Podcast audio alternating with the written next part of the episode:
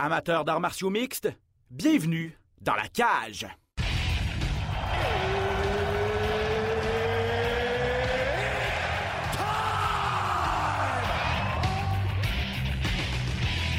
Introducing first. Benoît Baudouin, RDS Info à Las Vegas. And now introducing his opponent. C'est terminé! Victoire de Patrick Côté! Merci beaucoup tout le monde au Québec.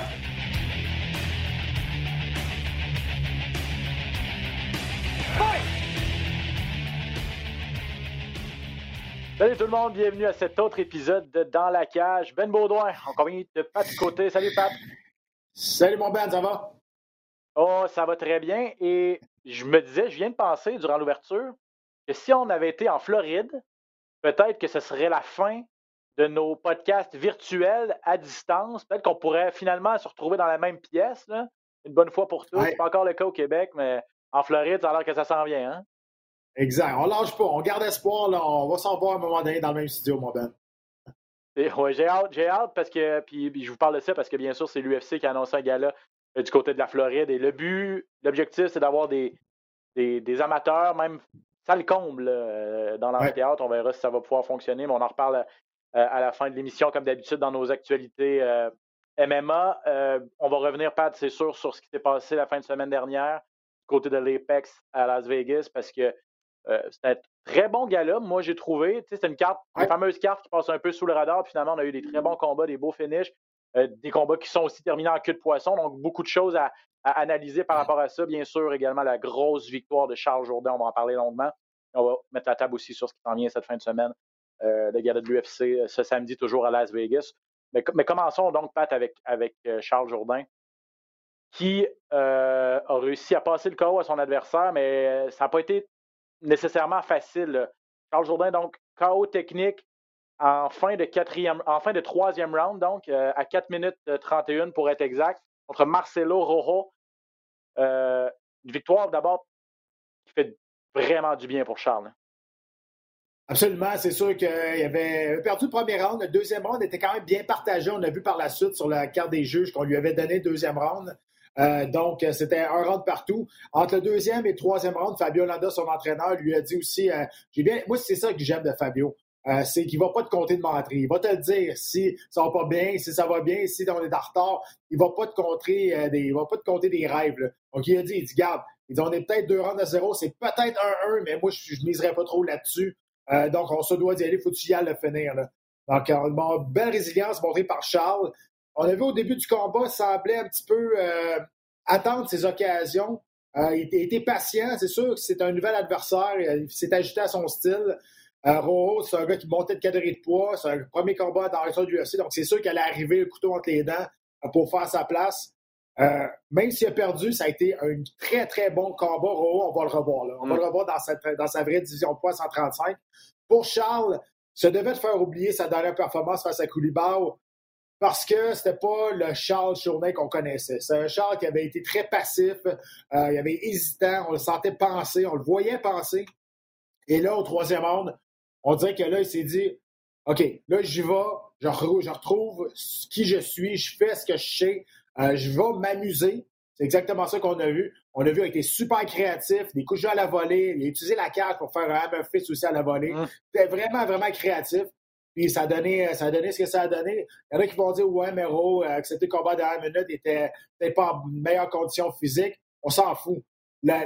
L'important, c'est que Charles a fait le travail, même si c'était en arrière, peut-être dans le combat, dans sa tête, dans la tête de ses hommes de coin. En réalité, c'était pas ça, mais on sait jamais ce que les juges euh, vont, euh, vont penser parce que le, le score n'est pas, il est pas open. là. Donc, il Non, c'est fallait qu'il aille au troisième round. Il se devait de terminer le combat et c'est ce qu'il a fait. Un excellent combat. Le combat de la soirée. Malheureusement pour lui, on n'a pas donné euh, de bonnie pour les combats de la soirée, mais inquiétez-vous pas.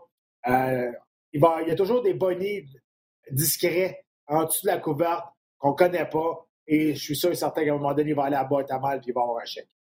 Ben, c'est ce que j'ai entendu dire, moi, que c'était que ça avait déjà été fait, là, que, que- Mhm. comme tu l'as dit, c'est parce qu'il y a eu des gros KO, des grosses performances de la soirée. Donc, on a donné quatre bonnies de performance à quatre euh, combattants qui ont réussi des, des, des finishes. Charles a réussi un finish, mais euh, on lui aurait, on, on l'a bien vu que ça, aurait pu aller d'un côté comme de l'autre, soit pour le finish, soit pour le, combat de la soirée parce que les deux ont vraiment échangé. Finalement, ça lui a glissé entre les doigts, mais apparemment là, que ce serait déjà fait qu'il aurait eu son petit, son petit bonnet discrétionnaire de Dana White ou en tout cas de l'organisation.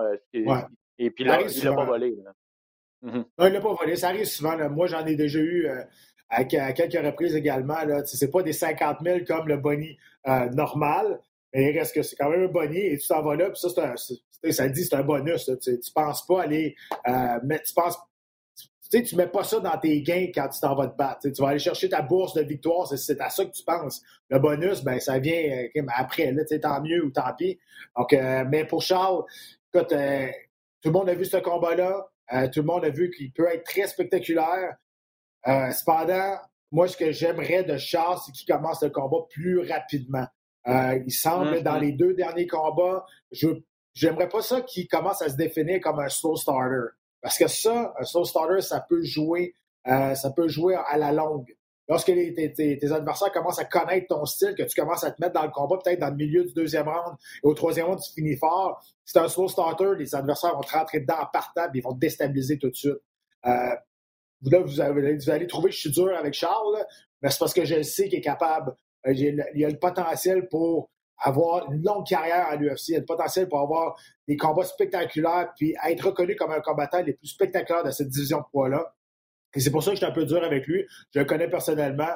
J'écoute, et je pense qu'il sait lui aussi qu'il faut peut-être qu'il commence les combats plus rapidement parce qu'éventuellement, ça pourrait, ça pourrait devenir un problème. Hum, puis euh, je, suis entièrement d'accord avec toi. Euh, puis Charles, de toute façon, c'est un gars qui est très critique envers lui-même, qui est très introspectif dans le sens où euh, il va jamais s'asseoir sur ses lauriers, il va toujours vouloir analyser ce qui s'est bien passé, ce qui s'est moins bien passé aussi. Puis c'est un gars qui ne vit que pour s'améliorer. Son mantra, c'est jamais mm-hmm. fini. donc, dans les bons, dans les moins bons moments, il va continuer juste à, travailler. donc, je, je suis pas mal sûr qu'il est c'est sûr qu'il a profité, c'est sûr qu'il est satisfait de sa performance, c'est sûr qu'il est surtout satisfait de son troisième round, j'imagine, ou sa deuxième portion de combat. Là. Euh, et, juste pour vous dire, probablement que, que, Rojo aurait pu jeter la serviette avant. C'est un gars qui a un très, très bon menton.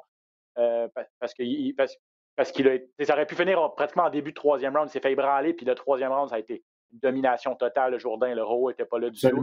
Mais il a survécu pendant 4 minutes 30. Euh, et l'affaire aussi, ben, Vas-y. Faire, Ben, ce qui est important pour Charles, c'est de sortir de cette de, cette, de, ce surf-là sur la victoire de Do Choi qui remonte à 2019.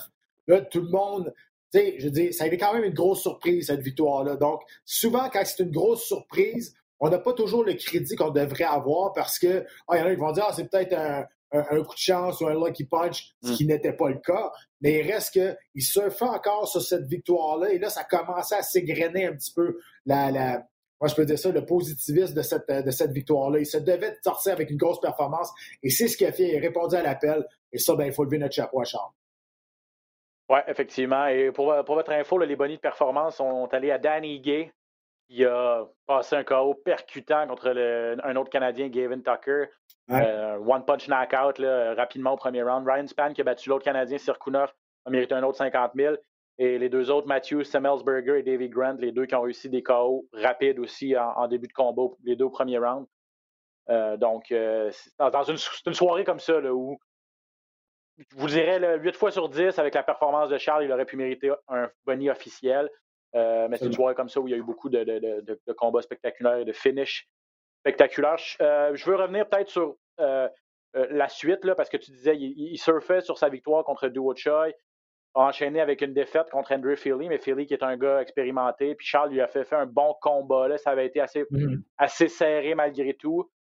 Et c'est vraiment son dernier, là, comme tu l'as dit, contre Josh Koulibar, où on n'a vraiment pas vu le Charles euh, qu'on devrait voir.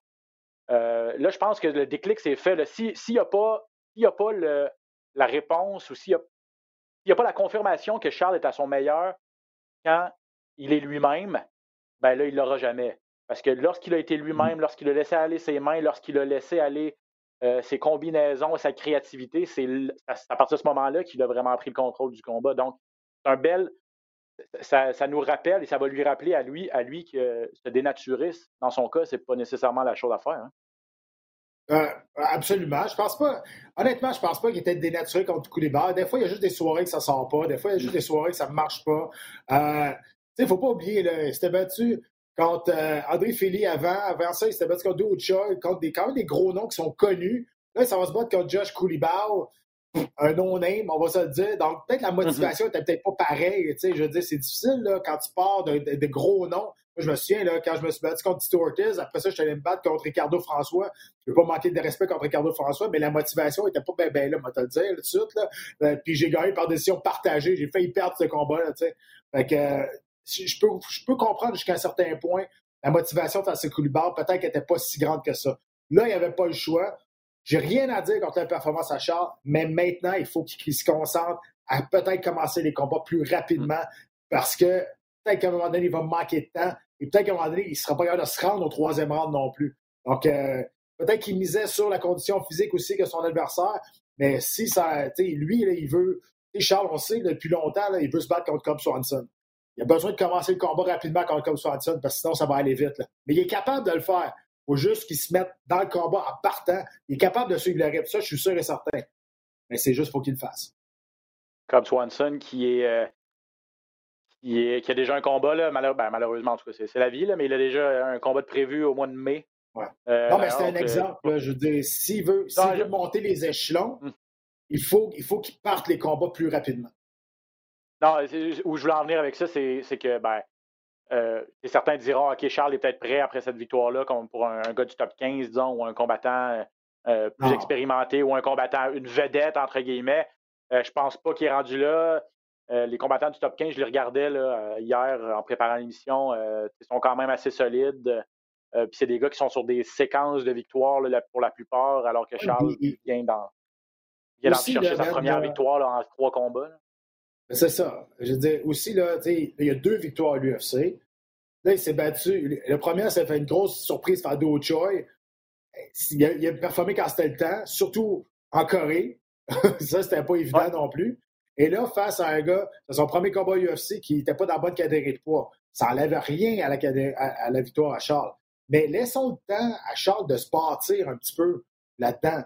Je pense que ce serait une erreur présentement de le mettre tout de suite face à un gros nom, de le mettre tout de suite face à un top 10, un top 15, euh, je pense que ce serait illogique de faire ça. Ça serait mal bâtir un athlète. Ça serait sauter des étapes.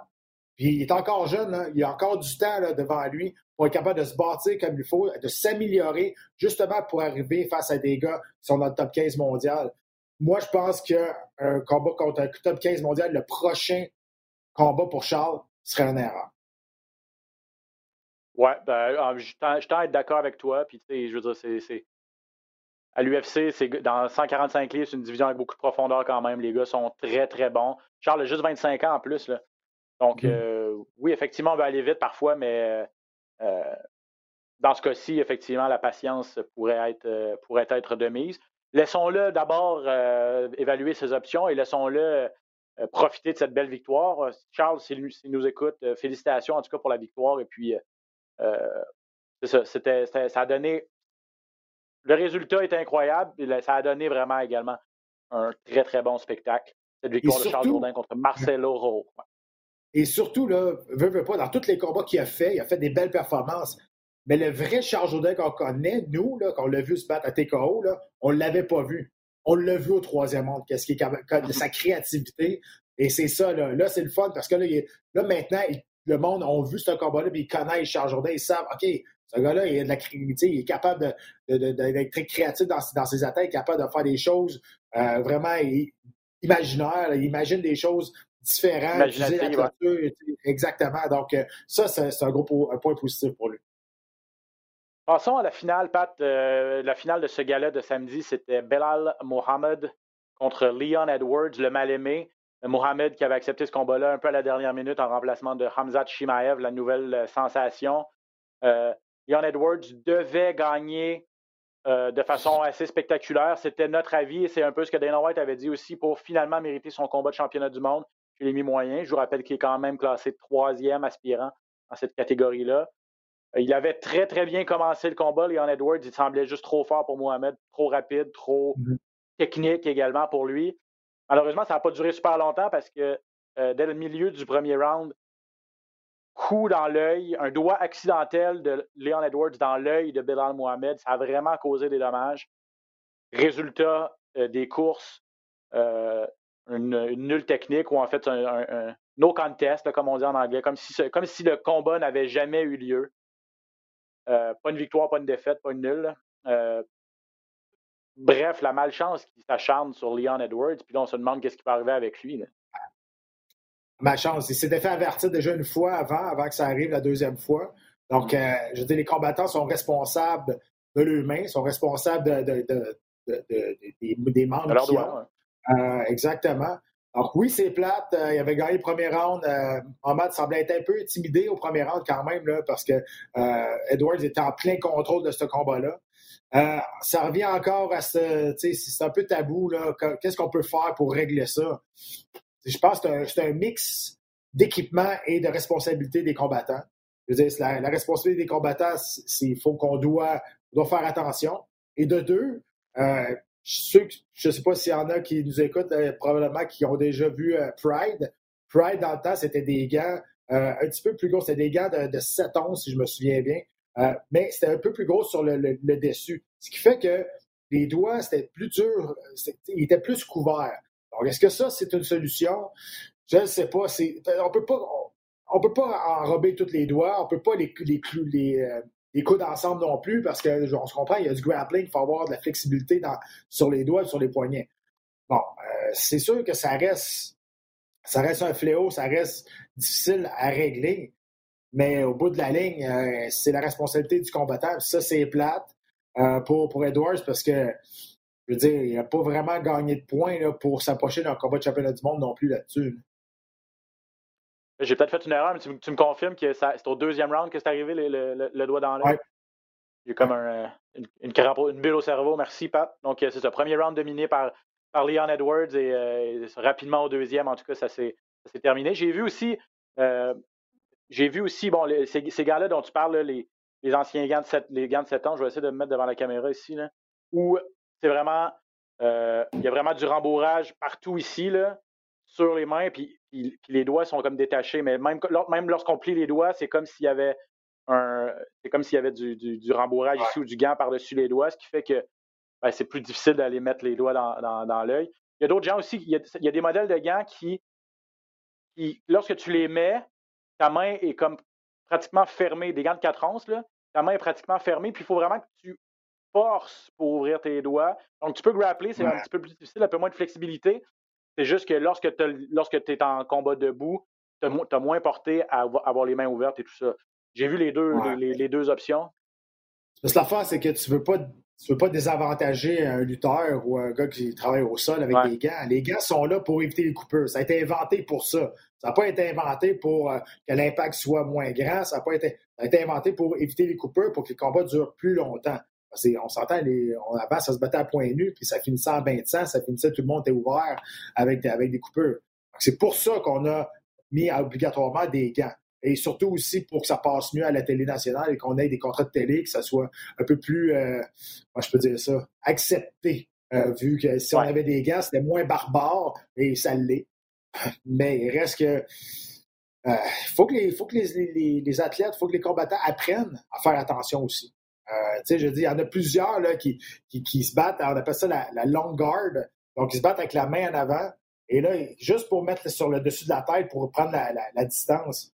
Ça, là, je peux bien croire, là, mais en entraînement, là, je dis, tes, hommes de coin, tes partenaires d'entraînement sont supposés, devraient te le dire. tu dois faire attention, tu dois changer cette manière de te défendre-là, sinon c'est ça qui va arriver. Donc, euh, tu sais, il y a beaucoup, beaucoup, beaucoup de responsabilités des combattants là-dedans. Mark Ratner disait en entrevue, le VP euh, euh, sécurité, si on veut, de, de, l'UFC, règlement et sécurité, c'est lui qui s'assure de, l'application des règlements et qui explique lorsqu'il y, a des situations comme ça. Il a été occupé, lui, en tout cas, dans les dernières semaines. Euh, je l'ai vu en entrevue, il expliquait que il expliquait qu'en fait, il, serait pour des avertissements plus, plus vifs, plus rapides, en fait, qu'on enlève directement des points que les, que les avertissements se fassent dans les vestiaires de façon très mmh claire. Dire, je veux rien voir d'illégal, que ce soit coup de genou illégaux, que ce soit main, doigt dans les yeux, je veux rien voir. Aussitôt que vous commettez une faute, je vous enlève un point. Mhm. aussitôt que vous commettez, si ça se reproduit, ben, vous êtes disqualifié, que ce soit intentionnel ou pas. Donc, pour, pour justement que les. Parce que là, c'est pratiquement si les combattants le savent qu'ils ont une chance ou deux là, avant d'avoir un avant d'avoir une, punition, entre guillemets, ou un, un désavantage. tu, le droit, tu, peux, faire un, deux yeux, un, ou deux doigts dans les yeux avant de finalement se faire enlever un point. Tu enlever un point très rapidement. Dès la première ça, on dirait que ça, que ça on, dirait, on, dirait, que ça dépend toujours de la blessure que, que l'autre va avoir aussi. L'arbitre décide euh, est-ce que, est que la blessure vaut enlever un point, mais ce ne serait pas ça, supposé être ça. Ce serait la faute doit enlever un point. moi, je serais d'accord avec toi. Je serais d'accord avec un avertissement dans le combat parce que, je veux dire, quand c'est dans le vestiaire, dans le combat, là, ta, ta tête ne marche pas pareil. Là. Euh, ça va dix fois plus vite dans le combat. Fait. Un, un avertissement dans le combat, puis sinon, ben, tout de suite, tu enlèves un point. Ça, je serais correct avec ça aussi. Euh, mais tu sais, il y en a qui, y en a qui, sont, font ça depuis des années. Là. Donc, il faut qu'ils changent leur, leur mécanisme de, défense, leur mécanisme de, se placer au niveau de la garde. Mais écoute, c'est ça, c'est ça qui est ça. Je veux dire, s'il faut faire ça, ben, on n'aura pas le choix. Là, on se demande euh, à quoi va ressembler la division des mi-moyens maintenant. Euh, le Leon Edwards, je le disais, lui dit je ne veux pas donner un, combat revanche à Belal Mohamed. Euh, le premier round fait en sorte que vous voyez que j'étais trop fort pour lui de toute façon. Puis euh, je n'étais pas supposé dans le ring, je n'étais pas supposé être dans la cage contre ce gars-là.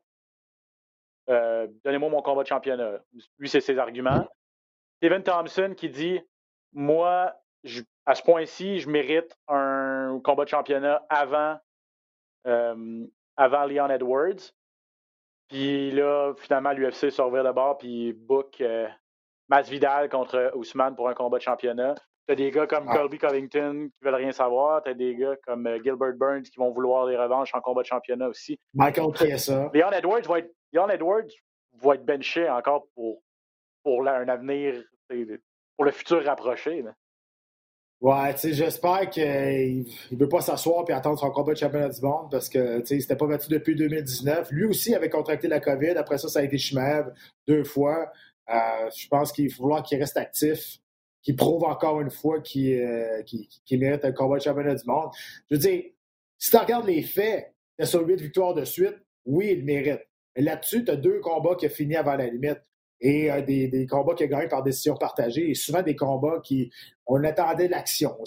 On joue un peu plus sécuritaire. Puis ça, l'UFC, l'organisation, n'aime pas ça parce que c'est pas vendeur. Puis, on en a parlé longtemps, c'est plate, mais c'est comme ça. Vous allez dire, ah, mais c'est pas juste. Ben non, mais la vie n'est pas juste. Qu'est-ce que je te dis? C'est ça. La réalité, c'est que l'UFC, c'est une business de promotion. Et si tu ne fais pas la job d'un spectacle, ben, tu n'auras pas d'avancement. C'est la, la, réalité. C'est peut-être plate à entendre, mais c'est ça la réalité.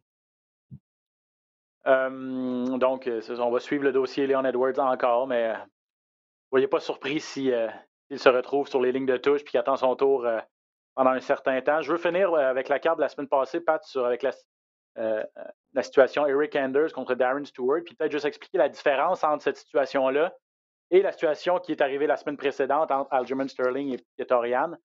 Euh, parce qu'encore une fois, pour une deuxième semaine consécutive, un combat s'est terminé avec un coup de genou illégal à la tête.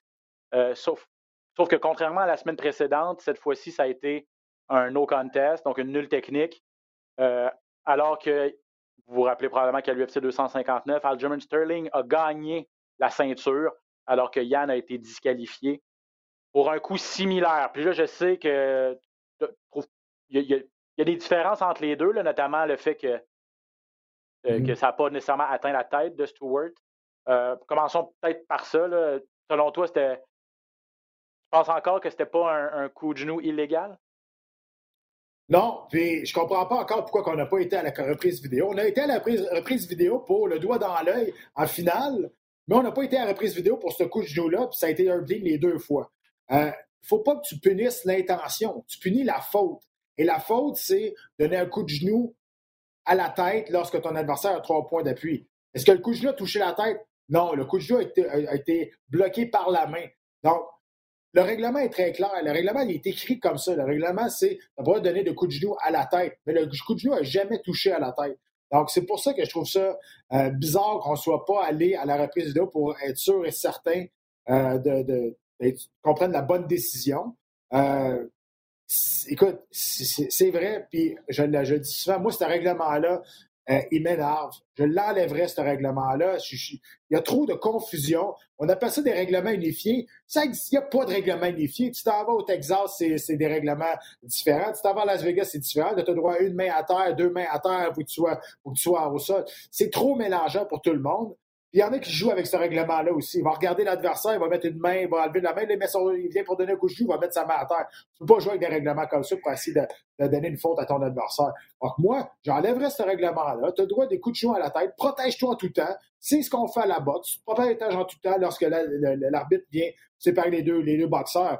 Il faut que tu te protèges en tout temps. Tu ne sais jamais quand ça va arriver. C'est la même chose. Tu devrais te protéger en tout temps et euh, il y aurait beaucoup moins de confusion pour tout le monde. Euh, les coachs, les combattants, euh, les, arbitres, les commentateurs, les fans. Il y aurait beaucoup moins de, confusion.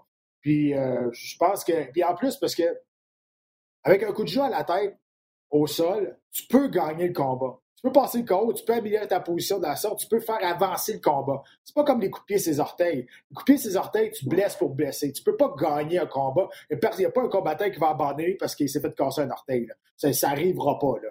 Sauf que puis ça, c'est légal. Ça, je trouve ça, je trouve que c'est plus antisportif, les coups de pied ses orteils, qu'un coup de genou au sol lorsque ton adversaire est, trois points d'appui ou quatre points d'appui. Donc, euh, moi, c'est, moi, je remettrais ça. Et la différence entre les deux situations, c'est que Peter Yan a eu d'un coup de genou direct à la tête, a regardé, c'était volontaire. Et du côté de, Rick Anders, eh c'était peut-être volontaire, mais faut pas, on punit pas l'action, on punit la faute. Et à mon avis, il n'y a pas de faute dans cela Anders parce que ça a touché la main, non pas la tête. Ouais, je comprends, je comprends le point. Là. C'est, c'est... comme au hockey, là. Une mise en échec. Tu peux faire une mise en la, même mise en échec. Si, tu accroches la tête de ton adversaire, tu vas être puni deux minutes. Si, tu, par, si par chance ton adversaire réussit à, à éviter sa, sa tête puis il accroche juste l'épaule, mm la même, même, même mise en échec ne sera pas punie. Donc, c'est un peu le même, le même principe. Mais il y a quand même une partie de moi qui pense qu'Eric Anders n'avait pas d'affaire à donner un coup de genou dans cette situation-là. Son, son, son, but, son, puis là, ça revient avec l'intention, mais son intention, c'est de donner un coup de genou au visage de son adversaire qui est agenouillé. Mmh que l'autre mette sa main ou pas, ça, il n'y avait pas d'affaire à lancer ce coup de genou-là. Donc, de ce côté-là, moi, j'ai pas trop de misère avec, avec, avec l'arrêt d'Herb Dean dans ces situations-là, mais en tout cas. Non, l'arrêt est correct. Mais il faut aller vérifier si c'est une faute ou pas. C'était pas une faute. Tu peux pas. C'est comme. C'est donc, tu peux, donc, tu peux arrêter, donc, tu peux arrêter le combat, tu fais un break dans l'action, puis tu dis, dis euh, ton, ton, coup de genou, je pense qu'il était peut-être illégal, je vais aller vérifier à la reprise. Oui, il l'était, non, il l'était pas, on recommence dans la même position. C'est ça que tu veux dire? Mais avant, avant, il faut qu'il voit si celui qui a reçu le coup de jeu est capable de continuer. S'il n'est pas capable de continuer, là, tu ou s'il est capable de continuer, ou s'il n'est pas capable de continuer, là, tu vas à la reprise vidéo, là, tu t'aperçois que c'est pas un coup légal. Bon, Enders aurait dû gagner par, par euh, chaos technique. Moi, c'est mon avis. Il y en a plusieurs qui ne vont pas partager cet avis-là. Mais les faits, c'est ça. C'est qu'il n'y avait pas de faute. Le coup de genou n'a pas touché à la tête. Oui, l'intention, c'était peut-être ça. Peu importe. Si j'ai l'intention de donner un coup de pied d'un couille à mon adversaire, mais je le fais pas, personne ne va me disqualifier, tu comprends? Fait que, tu sais, je comprends que c'est un peu tiré par les cheveux, là, mon, exemple, mais c'est ça pareil. C'est que c'est la faute. La faute, n'a pas eu. Il n'a pas eu le, coup de genou n'a pas touché à la tête. Et c'est ça. Je ne connais pas Evander, c'est pas mon ami. Je ne parle pas contre. Je parle pas pour lui ou contre lui. Je veux dire, mais moi, c'est moi, c'est ce que je crois. Euh, puis tu, l'as bien expliqué, la différence aussi, c'est que euh, Herb Dean, Lester Smith, l'arbitre de Sterling contre Yann, avait jugé que le coup de Yann était intentionnel. Il n'y a pas grand monde qui s'ostine là-dessus. Alors que Herb Dean, cette fin de semaine, on a jugé que c'était pas intentionnel, le coup d'Enders. Et Yann s'était fait avertir par l'arbitre aussi. Il avait dit à deux reprises He's mm-hmm. grounded, he's grounded. Puis il a lancé le coup de joue pareil. Donc ça, c'est une grosse faute, tu comprends? Il y a eu de la confusion avec son, ses hommes de coin, là, mais peu importe. La faute a été là. Et si, euh, et si on avait été au troisième round euh, et que le combat prend fin en raison d'un coup accidentel, on aurait été aux cartes des juges. C'est ce que je comprends du, du, règlement. Donc, Enders aurait pu, disons qu'Enders avait gagné les deux premiers rounds et c'est lui qui commet une faute accidentelle, on aurait pu aller, il aurait pu gagner le combat malgré tout. à la suite de ce, de, ce coup-là. Parce qu'on a jugé que c'était accidentel, alors que. Ouais, c'est ça. En même temps, je trouve ça bizarre qu'on dise que c'était accidentel. Le coup de genou était pas accidentel, il était volontaire. Ben, c'est pour ça que c'est pour ça que ce règlement-là, exact, c'est pour ça que ce règlement-là est tellement dans une zone grise que tout le monde est mêlé, ça donne des situations comme ça. Enlevez, ça, et protège-toi tout le temps, puis c'est tout. Ouais, puis on en a parlé un petit peu la semaine passée, puis je vais juste finir avec ça, c'est que t'es pas, pas le seul à dire ça. Il, y a, de plus en plus de combattants qui eux-mêmes disent que le, règlement du, genou au sol, euh, du combattant au sol avec lorsqu'il a un genou, ça devrait pas avoir existé, puis qu'on devrait pouvoir utiliser ses genoux contre un combattant qui a des coups de genou contre un combattant qui a un genou au sol. Euh, mm-hmm. ça, ça, ça, gagne en popularité, puis on a des arguments peut-être de plus en plus, en tout cas dans les deux dernières semaines, des arguments pour, euh, pour valider ce, valider ce point-là. Euh, autre carte, Pat, cette fin de semaine de l'UFC, Derek Bronson contre Kevin Harlan, un combattant, un combat de deux combattants chez les top 10, je le dire un duel de deux combattants dans le top 10 chez les euh, poids moyens. Voilà, 185 livres. Bronson qui est classé 7e. Harlan est classé 10e. Euh, les deux sont sur d'une belle séquence de victoires également. Mm-hmm. Euh, c'est ça. C'est pas wow, mais ça demeure deux combattants quand même assez, assez solides. Ben, je, je, te dirais, c'est pas wow si ça avait été là six mois. Parce que Kevin Holland était comme un peu un inconnu, puis il se faisait aller pas beaucoup, puis il parlait. Sauf que ça a été le combattant le plus actif l'année passée. Euh, il parle beaucoup, mais il livre la marchandise. C'est un personnage. Il est, il, est, le fun à écouter, il est drôle, mais il livre la, marchandise aussi. Pour Derek Bronson, ça dépend toujours lequel qui va se présenter. Il a donné, des performances inégales dans sa carrière à l'UFC, euh, des bonnes performances. Les performances ont été là, voyons, c'est le même combattant que le dernier combat? Il n'est pas égal. Donc, euh, c'est pour ça que j'ai bien hâte de voir lequel va se présenter. Il n'a pas le choix parce que Harlan, c'est un grand combattant qui utilise énormément sa portée, qui frappe solide. Euh, puis, ça va être. Ça va être. je pense que ça va être difficile pour Bronson. Pour vrai, là, même si Bronson était peut-être un, un, nom plus connu, ça ne sera pas un combat facile pour, pour Dave Bronson. Ouais, Bronson qui est là, qui est à l'UFC depuis, euh, depuis, depuis un certain temps déjà. C'est vrai qu'Arlen a connu une belle année 2020.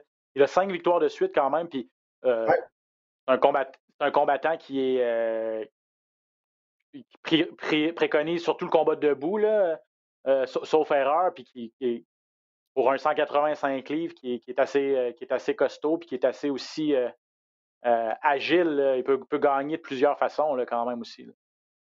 Absolument. Puis, tu sais, tantôt, on parlait de Jourdain de bien bâtir. Je trouve que c'est ça qu'on est en train de faire avec Kevin Harlan. Et sur cinq victoires de suite, on lui a donné des gros noms, mais qui étaient peut-être en fin de carrière, comme Jacare Souza.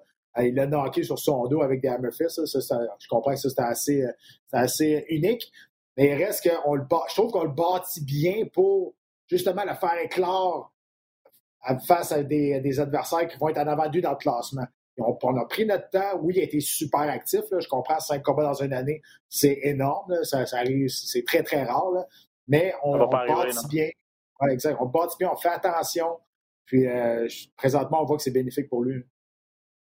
Donc, on, ton, euh, ta tête va avec, euh, avec Kevin Harlan, qui est, qui est trois rangs derrière Bronson, mais j'aurais tendance aussi à dire qu'il y a peut-être plus d'outils dans son sac, surtout, surtout que Bronson c'est vrai qu'il est, est peut-être plus terne un petit peu, puis il est surtout inégal. Il, une soirée, il, peut, oublier de se présenter au bureau.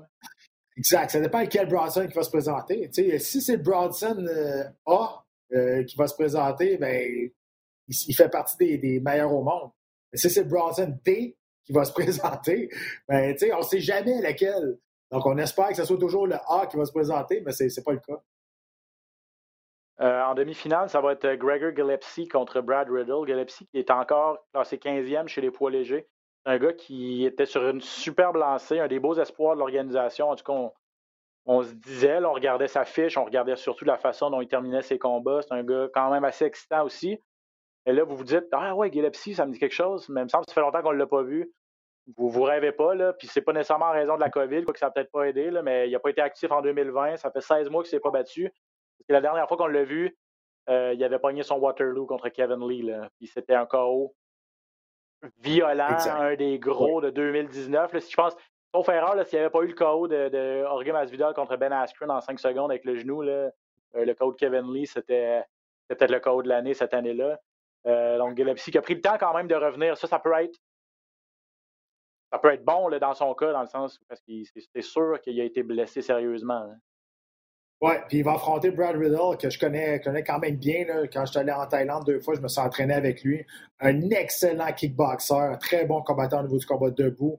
S'est amélioré au niveau de sa lutte, au niveau de, son jeu au sol également, mais Gillespie est de loin supérieur lutteur à Riddle. Et je pense que c'est là-dessus qu'il va miser. Je veux dire, il revient d'un gros chaos. Peut-être qu'il va être un petit peu euh, shy, comme on dit, de vouloir échanger coup pour coup face à un, gros cogneur comme Brad Riddle.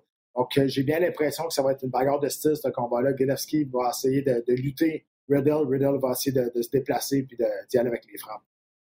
Ouais, c'est ça. Euh, Riddle a quand même six victoires de suite, dont quatre depuis qu'il est arrivé à l'UFC. ses quatre dernières victoires, par contre, sont par décision. Il a peut-être pas euh, oui, il est bon debout, mais il n'a peut-être pas une force de frappe hein, incroyable. En tout cas, si on regarde sa fiche, crois que la, moitié de ses victoires dans les autres organisations sont survenues par KO. donc, euh, il, est, capable. Il n'a juste pas encore réussi à aller chercher son KO, euh, à l'UFC. Probablement qu'il l'attend avec impatience, qu'il le cherche avec impatience. Mais en tout cas, j'ai hâte de voir. c'est ça. Parce que, parce que veut, veut pas, puis on en parle souvent, c'est un KO comme ça, comme a subi Gillespie, ça peut vraiment euh, chambouler une carrière, là, ou pas mettre fin à une carrière, mais tu as un avant puis un après. Puis, quand, quand tu subis ton premier, il était invaincu, il a subi un premier KO, puis un KO percutant. Comment le corps réagit, comment la tête réagit aussi. Euh, c'est l'aspect, moi, qui, va m'intéresser dans ce, dans ce duel-là. Ben, c'est l'aspect mental, c'est sûr comment il va réagir après le premier coup qu'il va recevoir, parce qu'il va recevoir des coups. Euh, reste à voir si la, confiance est affectée, s'il va avoir, euh, il va être un petit peu plus euh, hésitant à vouloir s'approcher de son adversaire. Tu sais, il y a plein d'affaires là-dedans.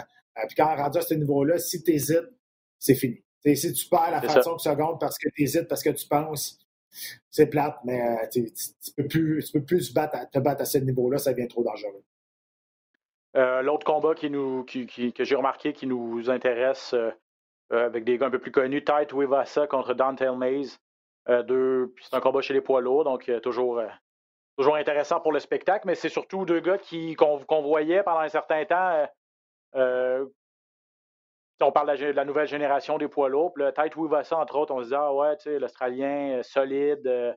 puis finalement, finalement a connu vraiment sa, part de défaite. donc, hâte de voir si peut-être un de ces deux gars-là va être capable de passer par-dessus euh, ou à, l'étape supérieure dans sa carrière parce que depuis leur arrivée à l'UFC, se sont fait dépasser par des gars comme Cyril Gann notamment, euh, ah euh Strike aussi, euh, Jeremy Aspinall qui, est sur, qui a deux victoires seulement à l'UFC mais qui a passé ces gars-là dans les classements aussi. Là, donc, c'est peut-être, je dis pas que c'est la fin pour, un des, pour le perdant, mais on va voir lequel entre Dante, euh, Mays ou Tite Wivasa a, a, le plus de potentiel peut-être pour, euh, pour aspirer à regrimper les classements chez les lots. Hein.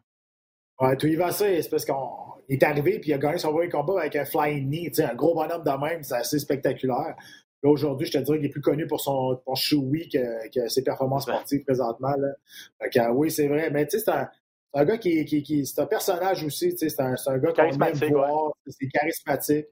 Euh, fait que ça va être, ça va être euh, intéressant de voir. Euh, c'est sûr, c'est des gros bonhommes. Hein. c'est pas des gars qui ont l'agilité des, des Cyril Gab, des Thomas Spinard, comme tu disais, puis des choses comme ça, des, des Cyril Gagnou, euh, Cyril Gagnou, des, des, des Francis Gagnou.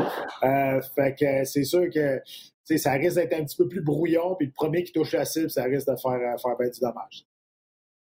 Donc, si je ne me trompe pas, là, un petit peu plus tard que d'habitude, hein, la carte. Euh, comme les heures d'une carte euh, d'une carte télé à la carte, donc euh, carte préliminaire 20h RDS et puis 22h pour la carte principale, mais faites-vous-en pas, la totalité de ces combats-là vous seront présentés. je veux juste dire de quoi, juste de quoi ceux qui nous écoutent, le podcast, puis qui nous écoutent sur RDS, là, je sais des fois, il y, y a des émissions avant l'UFC, comme qu'est-ce qui est arrivé le samedi passé, avait le golf, ça a débordé pendant 15-20 minutes envoyez-moi pas vos insultes. je peux rien faire. Vous comprenez Ou vous demandez, il parle à tes boss que le golf c'est plate, l'UFC pourquoi on n'est pas là? Écoute, moi je suis juste un commentateur, OK? j'attends comme vous autres que le golf finisse, puis on continue, puis on, continue avec la carte. Je comprends, c'est plate, c'est décevant, on attend. Mais euh, je veux dire, nous autres aussi, on attend pour commencer euh, l'UFC. Puis, écoute, je vais vous répondre pareil là, si vous m'envoyez des, messages pourquoi il ne s'est pas commencé. Mais euh, au, niveau de la, au niveau de la programmation, là, ne peux pas faire grand-chose. Non, c'est ça. C'est pas Pat qui décide, c'est pas Jean-Paul qui décide, c'est pas, le producteur de l'émission qui décide. Ça se décide en haut de nous, d'une part. Mais mettez-vous, et puis là, vous dites, les fans de l'UFC, je comprends, c'est plate le golf, tout ça, mais mettez-vous à la place. Euh, par exemple, qu'est-ce qui arriverait si on on, se rendait pas jusqu'à la fin du gala de l'UFC parce qu'un autre sport commence? Il y a un autre événement sportif. la règle en télé sportive, c'est que tu ne peux pas finir de diffuser un événement avant la fin. Ça n'a juste pas de bon sens. Tout le monde qui a commencé à regarder la ronde de golf veut voir la fin. Donc, c'est la même chose dans tous les sports. C'est plate, mais c'est comme ça. C'est ça. L'UFC, euh, ben, dans, les nouvelles, euh, Pat, euh, on a, puis on en parlait dans le trade jeu, cette fameuse carte en, Floride. Là, le, but, c'est de la faire avec spectateurs, même salle comble. Ce que Dana White a indiqué dans sa petite vidéo qu'il a diffusée lundi. mais on parle quand même d'une carte assez spectaculaire. Là. J'ai fait un reportage sur les, les, les de l'UFC qui sont, où il y a eu trois combats de championnat en finale sur, une même carte. Il y en a eu. Le dernier, l'UFC 259, c'était le sixième, sauf erreur, dans l'histoire, dans 25 ans d'histoire de l'UFC. Là, on va en avoir un autre à l'UFC 261 si tout va bien, s'il n'y a pas d'annulation. Trois combats de championnat. Euh, Ousmane contre Masvidal 2 pour la ceinture chez les mi-moyens. Valentina Shevchenko contre Jessica Andrade pour les poids mouches féminins et Zhang Wiley contre Rose Namayunas pour les poids pailles. Euh, juste ça, c'est juste ça, c'est une superbe carte. Là. Ben, juste ça, ça vaut le prix de la télé à la carte, ça, c'est sûr. Euh, oui, on veut faire ça à Jacksonville avec euh, des spectateurs remplis à pleine capacité. je ne sais pas c'est quoi les conditions pour rentrer dans cette arène-là. Je ne sais pas s'il faut avoir être vacciné. Je ne sais pas si je sais pas s'il va y avoir des masques pour tout le monde. Euh, clairement, si on va faire ça à pleine capacité, il n'y aura pas de distanciation. En Floride, on sait qu'il y a pas mal tout élevé là-bas. Euh, au Texas aussi. Euh, donc, je, je sais, j'en sais pas plus au niveau de la logistique pour aller à cet événement-là. Moi, je pense aux combattants, par exemple. Ça va être tellement spécial, ça va être tellement un vibe, le fun, parce que probablement, là, tous ces combattants-là qui vont se battre sur cette carte-là ont combattu, ou presque tous, là, devant personne. Pendant la, mm-hmm. pandémie, pendant l'année dernière, ils ont sûrement déjà tous euh, déjà combattu, soit au Apex, soit à Abu Dhabi. C'est une, une, salle vide. Donc, là, retrouver les partisans, je veux dire, c'est le jour et la nuit. C'est le jour et la nuit pour les, pour les, combattants. La, roche d'adrénaline. Il y en a qui marchent aussi avec la foule. Il y en a qui marchent avec, euh, avec l'énergie que la foule va leur donner aussi. Donc, euh, ça va faire du bien aussi, si on peut faire ça tout dans la, sécurité le plus possible. Mais ça va faire du bien de, revoir euh, euh, les sports professionnels avec des, partisans. Dana White disait que ça allait être le premier sport. Il n'est pas loin qu'il allait y avoir un, un amphithéâtre rempli. je pense que le, c'est le 1er avril ou quelque chose comme ça. Je pense qu'au baseball, on va avoir un stade complètement rempli. Là. Euh, donc, il ne sera pas tout à fait le premier, mais il ne sera pas loin. Euh, donc, mais il faut dire que le baseball, c'est à l'extérieur. Donc, dans un amphithéâtre fermé à l'intérieur, je pense qu'il va être. Euh, ouais, pas fou. C'est les Rangers du Texas, là, à Arlington, on a dit on allait accepter des personnes ben, pleine capacité au stade dès le, début de la saison. Donc, capacité potentielle de 40 000 personnes dans un stade extérieur, comme tu l'as dit. Euh, ouais, je suis. Il faut, penser à la sécurité des gens. mais comme tu dis, c'est en Floride. En Floride, depuis le début de la pandémie, ça a toujours été plus vraiment moins sévère les restrictions. Je vais vous laisser vous faire votre propre opinion par rapport à ça. Ben, on peut être d'accord, on peut être pas d'accord. Euh, je veux dire, c'est pas nous qui décident. Ah, mais Ben, il n'y a personne qui t'oblige à y aller. Je veux dire, l'UFC oblige personne à aller à ce show-là. Je veux dire, ils mettent des billets Non, je comprends. Je comprends, mais c'est. Le point, c'est pas les personnes qui vont y aller, c'est la contract, après ça, ils vont pouvoir la donner à d'autres personnes qui, eux, ne sont pas allés là, le voir l'UFC. Ah, ils n'ont pas demandé à être en contact avec des gens qui sont, mm-hmm. qui sont, allés se mettre dans un aréna à 25 000 personnes.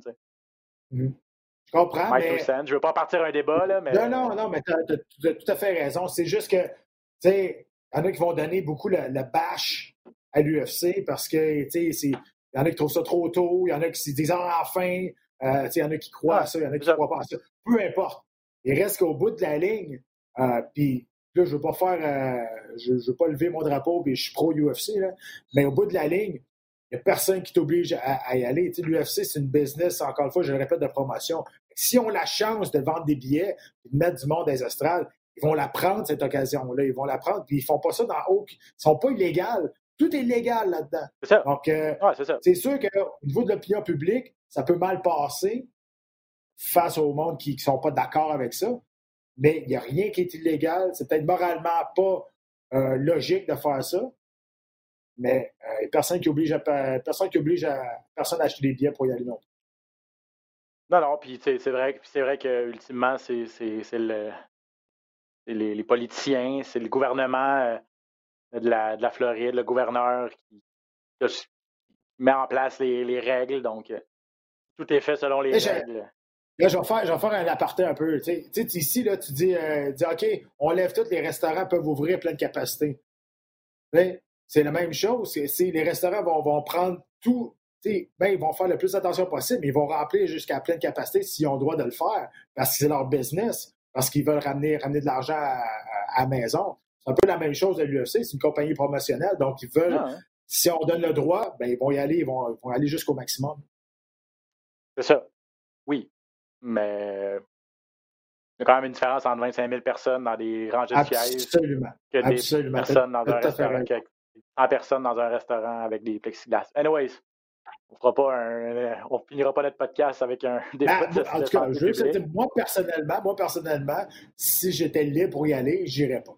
Alors, si, si vous, juste avant de partir un débat, s'il si y en a qui disent ah, côté lui, il croit pas à ça, c'est un complotiste. Non, non, écoute, moi, je j'irais pas, moi parce que je trouve que c'est peut-être un peu trop rapide.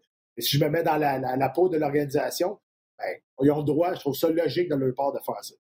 Puis, puis, puis de toute façon, on parle un peu à travers notre chapeau dans le sens où, euh, comme tu dis, on ne sait pas les, les, règles qui seront mises en place. Parce que c'est sûr que tu ne vas mm. pas promener là comme dans un moulin. Là. Euh, peut-être qu'il faut, ben, va peut-être falloir que tu présentes un test négatif qui a été fait dans les, dans les jours précédents. Si tu as des symptômes, c'est sûr que tu ne vas pas là. Euh, masque obligatoire partout dans les. Tu sais, je veux dire, il va en, en avoir, c'est sûr, des, des, des, des, restrictions. Donc, on, on c'est pas, pas free for all party là-bas. Là. Ça va être. C'est sûr qu'il va y avoir certains trucs, on va prendre certaines précautions. Là.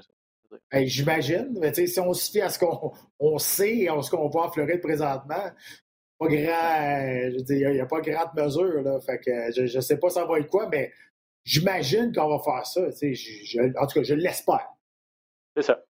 Puis on verra de toute façon s'il y a des éclosions ou tout ça. Je n'ai pas, pas regardé mm. les, les, éclosions de camp en Floride. Il y a beaucoup de plus de personnes qui sont vaccinées aussi aux États-Unis euh, que chez nous. Bref, ça nous prouve aussi, et, ça c'est la bonne nouvelle dans tout ça, c'est qu'on voit la lumière au bout du tunnel. Il y a des États qui sont plus rapides que d'autres, mais ultimement, ça va. Plus on va avancer dans le temps, plus on va se, plus les gens vont se faire vacciner, plus on va finalement pouvoir retrouver la, normale. Quand est-ce qu'on va pouvoir aller voir une game de hockey au Centre Bell? Quand est-ce qu'on va pouvoir aller voir un, un gala de l'UFC euh, euh, que ce soit aux États-Unis ou si l'UFC vient au Canada, je ne le sais pas, mais ça nous prouve que le pire est peut-être derrière nous, en tout cas, espérons-le. Puis pour la télévision, ça va faire aussi du bien, effectivement, puis pour les combattants de revoir des gens puis d'avoir une vraie atmosphère. Ils ne veulent pas, ils font ça pour.